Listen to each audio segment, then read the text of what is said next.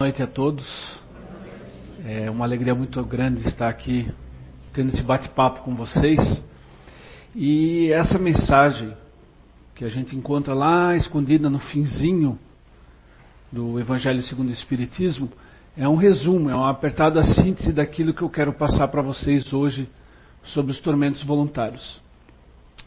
Quando a gente se abre para a doutrina do Evangelho, para a doutrina do Espiritismo, a gente, primeira coisa que a gente descobre é que a gente está num, num planeta de, de expiações, de provas e expiações, e que a gente vai passar por uma série de uma série de, de provações. Essas provações elas têm é, dois, duas possibilidades. São as provas voluntárias e os tormentos voluntários, que vai ser o tema da, central da palestra. O que, que, são as provas voluntárias? Primeiro é bom a gente diferenciar uma coisa da outra. Como o texto ali mesmo falou, ele, em outras palavras, ele falou: existem as provas voluntárias, que são aquelas que a gente define com a espiritualidade antes de vir para cá, normalmente para espiar é, faltas que nós tivemos em vidas anteriores. Então são coisas que já estão mais ou menos pré-determinadas na nossa existência. E a outra são os tormentos voluntários, que é a maioria, como ali fala, a maioria dos sofrimentos que a gente passa nessa, na Terra. Porque essa é uma outra questão. É, quando a gente vem para o Espiritismo, a primeira coisa que a gente aprende é que existem dois caminhos: o da dor, o do amor e o da dor. Infelizmente, o do amor é uma minoria. Na verdade, a gente só é, baixa a crista e, e, e realmente procura a espiritualidade quando a gente passa por algum tipo de aflição, algum tipo de tormento. Então, o que são as provas voluntárias? As provas voluntárias são aquelas que têm por fim exercitar a inteligência, assim como a paciência e a resignação. Um homem pode nascer numa posição penosa e difícil e precisamente para obrigá-lo a procurar os meios de vencer as dificuldades. Então, essa é, a, é o primeiro tipo. É aquela que você vem para evoluir.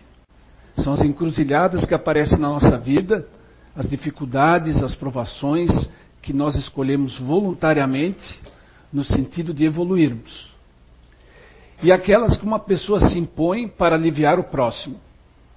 Eu diria que um exemplo clássico disso aí é a Madre Teresa de Calcutá, e outros tipos de espíritos iluminados que a gente já viu na Terra.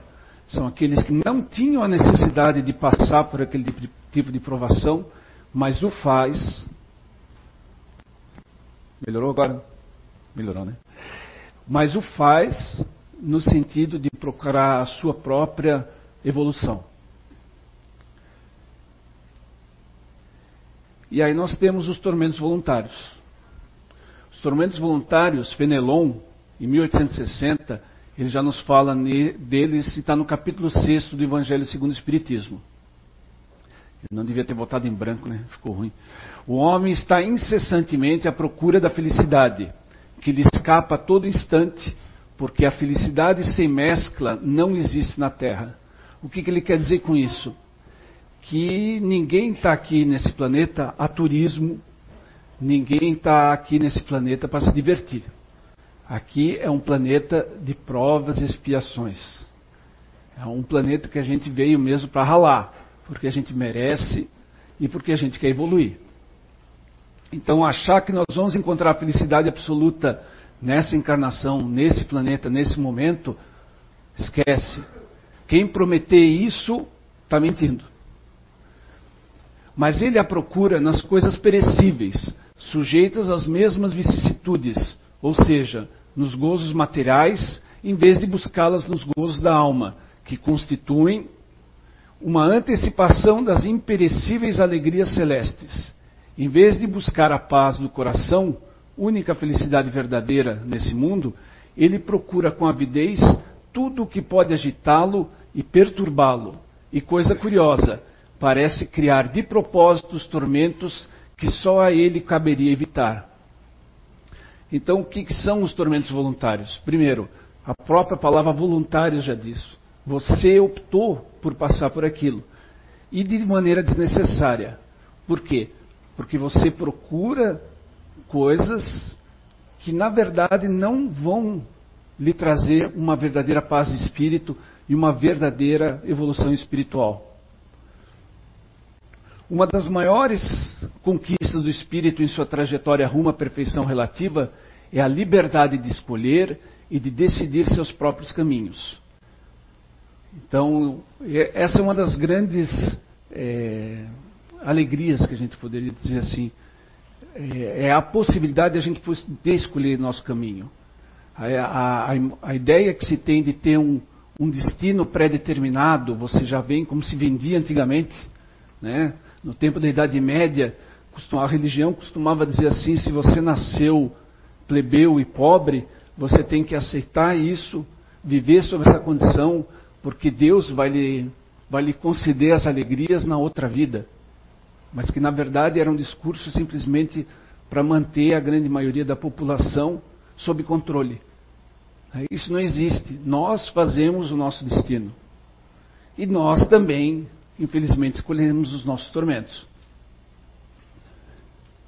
Entretanto, em virtude da nossa imprudência, intemperança, inveja, ganância, orgulho, vaidade, valorização e apego excessivo aos bens materiais, muitas vezes impomos a nós mesmos sofrimentos pelos quais, na grande maioria das vezes, não teríamos que passar, os chamados tormentos voluntários. Aqui ninguém está dizendo que a gente não deva querer melhorar de vida. Aqui não está se dizendo, ah, ninguém deve, a gente deve sim querer melhorar de vida, ter mais conforto, proporcionar uma vida melhor para os nossos entes queridos. Mas o que a gente fala aqui é o exacerbar isso. É o viver apenas para isso. É o ostentar. É isso que nos faz mal.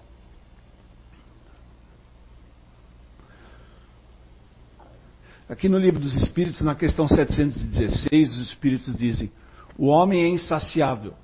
A natureza traçou o limite de suas necessidades na sua organização, mas os vícios alteraram a sua constituição e criaram para ele necessidades artificiais. O que a gente vê muito é exatamente isso: é as pessoas vivendo para a vida material, vivendo para se expor, vivendo para o luxo, é, esquecendo muitas vezes o sofrimento do próximo. E quais são os tipos mais comuns de tormentos voluntários? É, que pelo desenho já dá para ter uma ideia. Né? O primeiro deles é a inveja. O dicionário nos diz que inveja ou invídia é um sentimento de angústia ou mesmo raiva perante o que o outro tem e a própria pessoa não tem. Esse sentimento gera o desejo de ter exatamente o que a outra pessoa tem. Pode ser tanto coisas materiais como qualidades inerentes ao ser. É o desejo de possuir um bem que pertence ao outro. É um sentimento de inferioridade e de desgosto diante da felicidade do, do outro. É um sentimento de cobiça da riqueza, do brilho e da prosperidade alheia. Poderíamos chamar de materialismo. A inveja está intimamente ligada ao ciúme, no momento que produz desgosto ou tormenta o indivíduo que almeja possuir algo que pertence a outro indivíduo. O Espiritismo atribui à inveja muitos dos grandes tormentos morais, e no Livro dos Espíritos trata do tema nas questões 926 e 933. A inveja é, é um sentimento tão sutil que se eu perguntar aqui se alguém sente inveja, eu acho que a maioria vai dizer que não. Mas a inveja está nas pequenas coisas. Os pequenos sentimentos. É aquele, é aquele pensamento que passa rapidinho na cabeça da gente e fica corroendo a gente aos poucos. Quantas vezes a gente não se vê na situação de, por exemplo, comprar um carro, sai da concessionária feliz da vida, pô, tô com um carrão, tá, não sei o que, tá, bota na garagem de casa, aí vem o vizinho, com o carro mais novo. Pronto. Aí você olha para o teu carro sem vergonha, olha, vizinho aqui que tem um carro bom. E, não sei, e aquilo vai te remoendo. Vai te remoendo. Uma coisa hoje, nos dias de hoje, até esses sentimentos, as redes sociais, a internet, por, por mais que venha beneficiar a nossa, nossa existência, ela dá um efeito colateral quando a gente fala em inveja e ciúme. Porque hoje nas redes sociais existe essa é, disfunção de se colocar só o que é bom. Né? Todo mundo coloca as fotos das viagens. Você olha os perfis da, da, da internet, do Facebook, está todo mundo bem. Está né? Tá todo mundo viajando, está todo mundo na balada. Tá... E aí você está cheio de problema em casa, conta para pagar, mulher doente, filho chorando. Aí você olha aquilo e fala, caramba, por que não eu? Né? A musiquinha do, dos anos 80, né? Por que não eu? Por que não eu? E aquilo vai te remoendo e vai, vai te machucando, vai te envenenando, vai te amargurando até você se tornar uma pessoa simplesmente insuportável. A questão 926 diz o seguinte: criando a pergunta que Kardec foi, fez foi: criando novas necessidades, a civilização não constitui uma fonte de novas aflições? E a espiritualidade responde: os males deste mundo estão na razão das necessidades fictícias que vos criais. Há muitos desenganos se poupa nessa vida aquele que sabe restringir seus desejos e olha sem inveja para o que esteja acima de si. Essa é uma questão também, né? A gente sempre olha para cima, nunca olha para baixo. Né? A gente sempre olha para aquele que está melhor, mas nunca olha para aquele que está precisando de ajuda. O que menos necessidades tem esse é o mais rico. Invejais os gozos dos que vos parecem os felizes do mundo. Sabeis porventura o que lhe está reservado?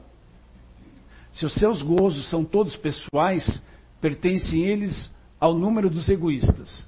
O reverso então virá, porque é a lei da ação e reação. Né? Deveis de preferência lastimá-los. Deus algumas vezes permite que o mal prospere, mas a sua felicidade não é de causar inveja, porque com lágrimas amargas apagará. Quando um justo é infeliz, isso representa uma prova que lhe será levada em conta, se a suportar com coragem. Lembrai-vos dessas palavras de Jesus: Bem-aventurados os que sofrem, pois serão consolados.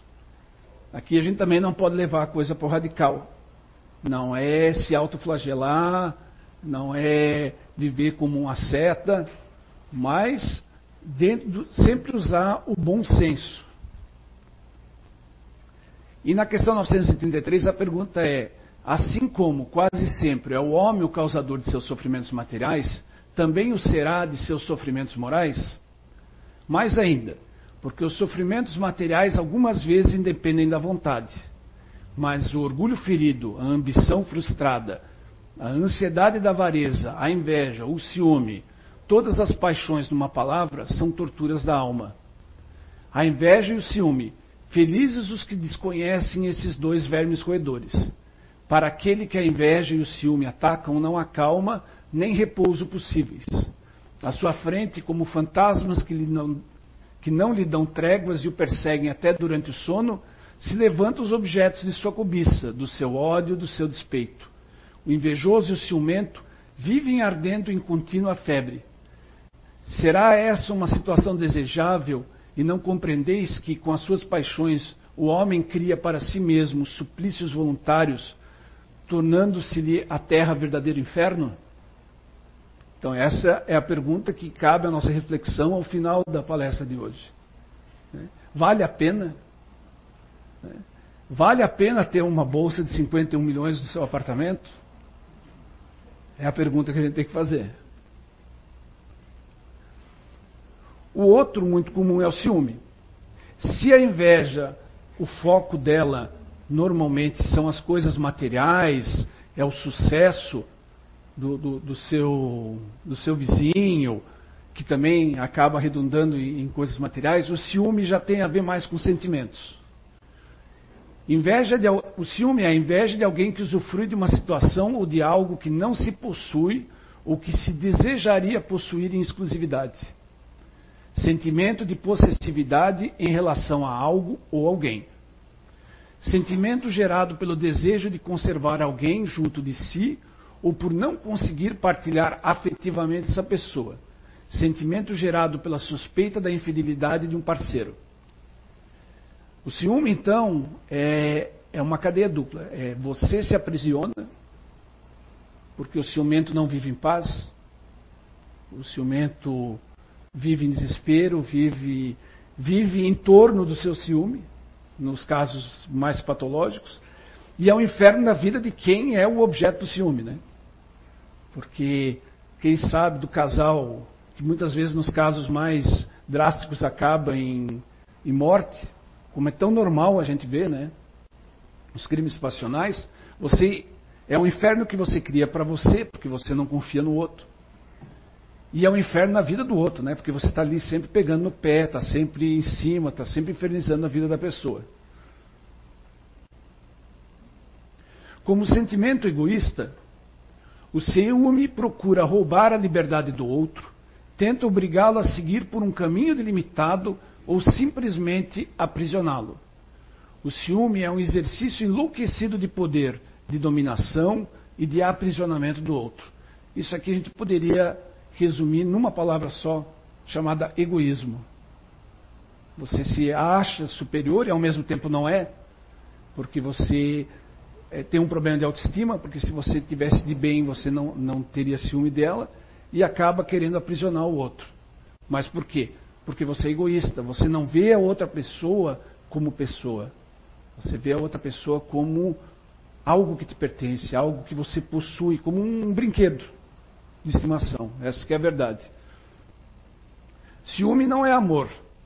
Pode estar relacionado ao amor, mas a um amor que está doente. E aí tem um terceiro tipo que eu coloquei aqui, que é a negatividade. Né? É aquela pessoa que eu brinco, eu digo que é o porta-voz de, de, de funerária. É o sujeito que só falta ele começar a página do Facebook dizendo assim: é, info, morreu hoje. É, a pessoa absolutamente negativa, que é a figura aqui, quem. Vou entregar a idade, né? Vou entregar a minha idade. Quem assistiu os Flintstones conhece o Uruca. É o sujeito que tudo dava errado com ele e com quem estava em torno dele.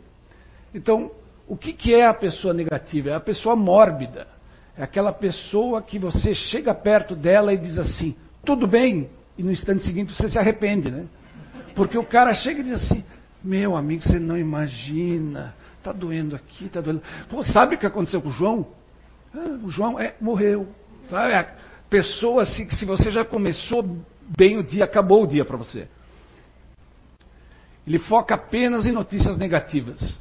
É aquele cara que você entra no feed de notícias do Facebook, é só doença, né? é só calamidade, é só catástrofe. Sabe? É o cara que tem saudade daqueles programas que tinha no SBT antigamente. Parece porta-voz de funerária. Especialista em doenças. Falou assim: rapaz, está me doendo o dedo. Ah, o cara falou: ah, eu já sei o que, que é. Você deve estar tá com câncer. Ah, é um, gente boa.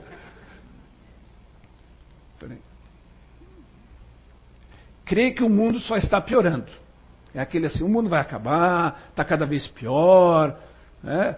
Tem hora que dá essa impressão mesmo. Mas se a gente analisar a humanidade, se a gente pensar como era a humanidade há 100 anos atrás, tem muita coisa que melhorou. A medicina hoje nunca avançou tanto como avançou do século XX para cá. Né? Tem coisas que no passado eram. Se a gente tirar o Brasil, se há 50 a gente fala hoje, por exemplo, da situação das mulheres no Oriente Médio, mas há 50 anos atrás não era muito diferente no Brasil. Então, são coisas tem que tem que melhorar, tem, mas já melhoraram bastante. Mas essa pessoa aqui só vê o pior. Afasta as pessoas afetando o convívio social. Ah, ninguém quer ficar do lado de uma pessoa assim, né? Você aguenta uma semana, aguenta um mês, mas chega no final você começa a ficar doente.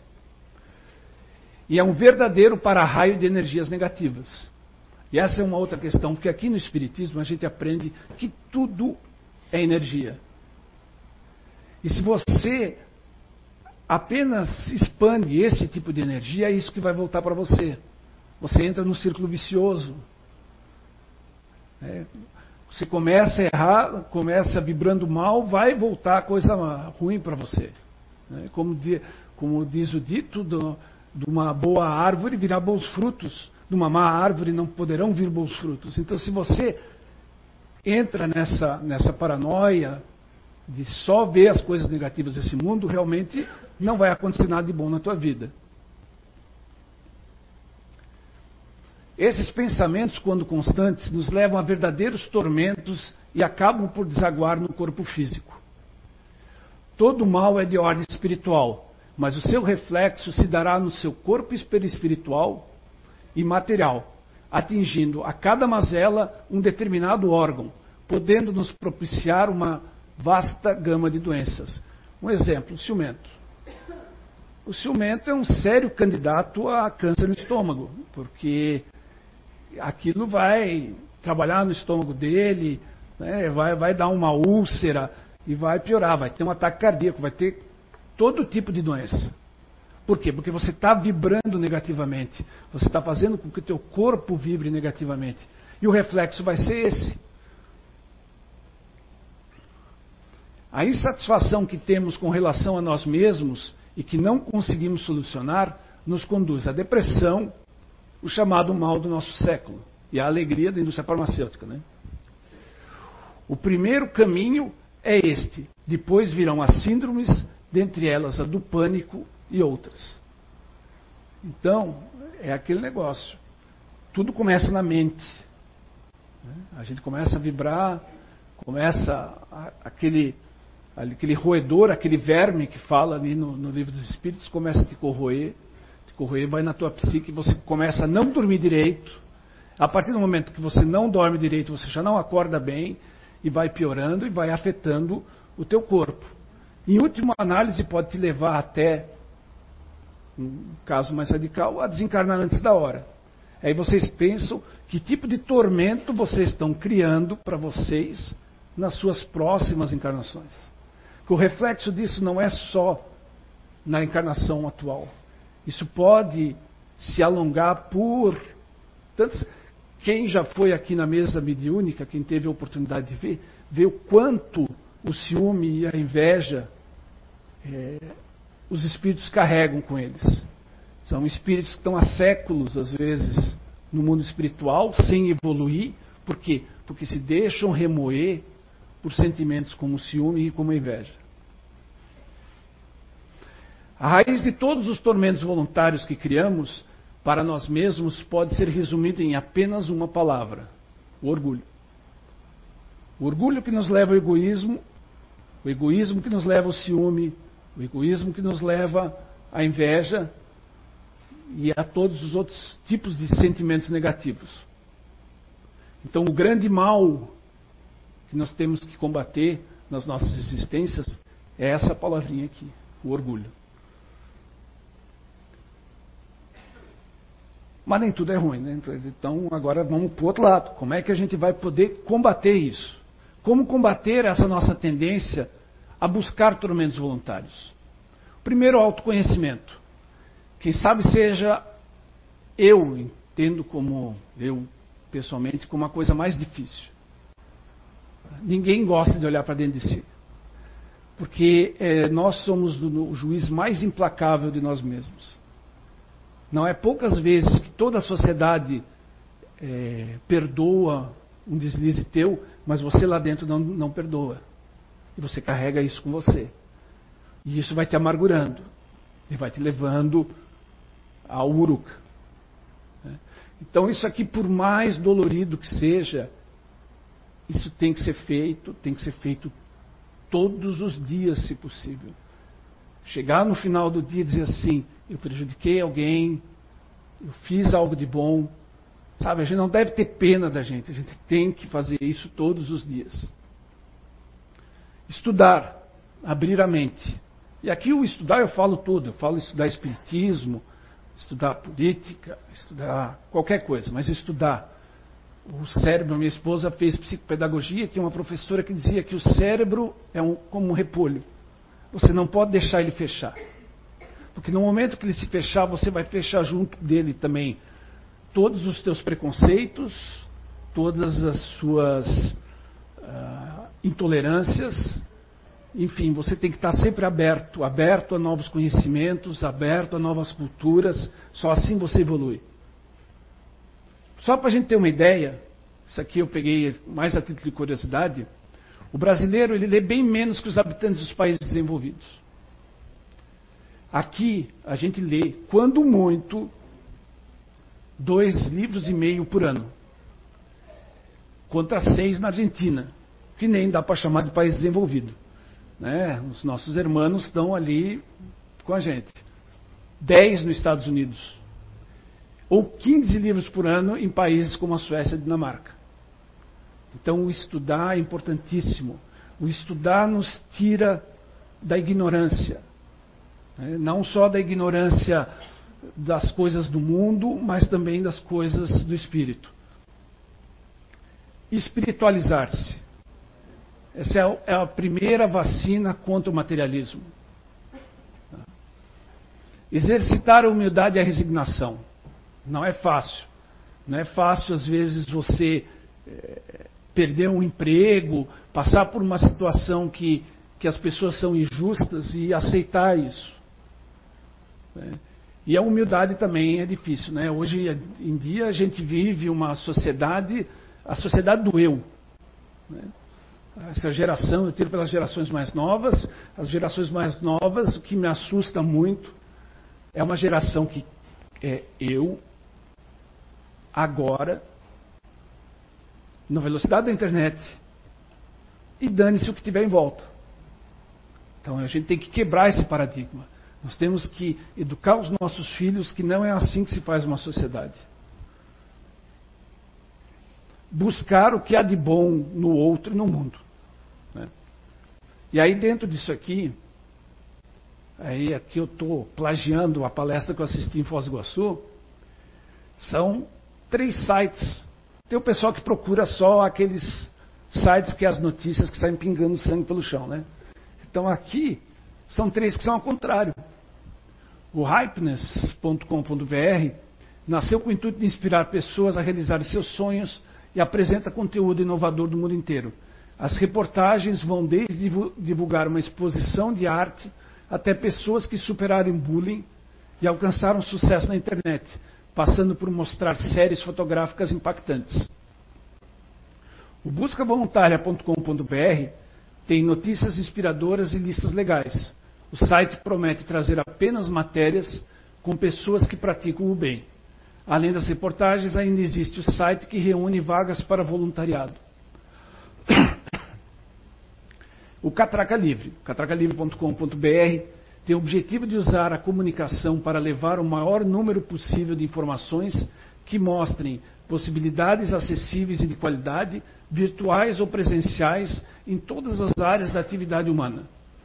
O site possui conteúdo especial para 12 cidades brasileiras e seleciona diariamente as melhores oportunidades gratuitas ou a preço popular de cada região. Então, são sites que tentam fazer um trabalho comunitário. Né? E principalmente trazer notícias que mostrem que realmente existe coisa boa sendo feita por aí, existe gente, muita gente boa nesse mundo que merece ser conhecida, cujo trabalho merece ser reconhecido. A questão 922 dos Espíritos nos, diz, nos faz a seguinte pergunta: Há, entretanto, uma medida comum de felicidade para todos os homens? E a resposta da espiritualidade é muito simples. Para a vida material, a posse do necessário. Para a vida moral, a consciência pura e a fé no futuro. Então, para encerrar, até porque a voz já está começando a falhar, vou deixar essa frase aqui do Chico Xavier: precisamos alojar o ódio, a inveja, o ciúme, a discórdia de nós mesmos para que possamos chegar a uma solução em matéria de paz, de modo a sentirmos que os tempos são chegados para a felicidade humana. Então não, a solução não é de fora para dentro. Não existe solução fácil. Nós temos que nos modificarmos um a um. No momento que nós nos modificarmos, nós começamos a modificar o entorno de nós. Tem um filme é, de Hollywood, que, eu, que realmente agora não me lembro o nome, que é a história de um menino, acho que é a corrente, alguma coisa assim. A corrente do bem. É isso. É você se modificar para modificar a sociedade. Obrigado.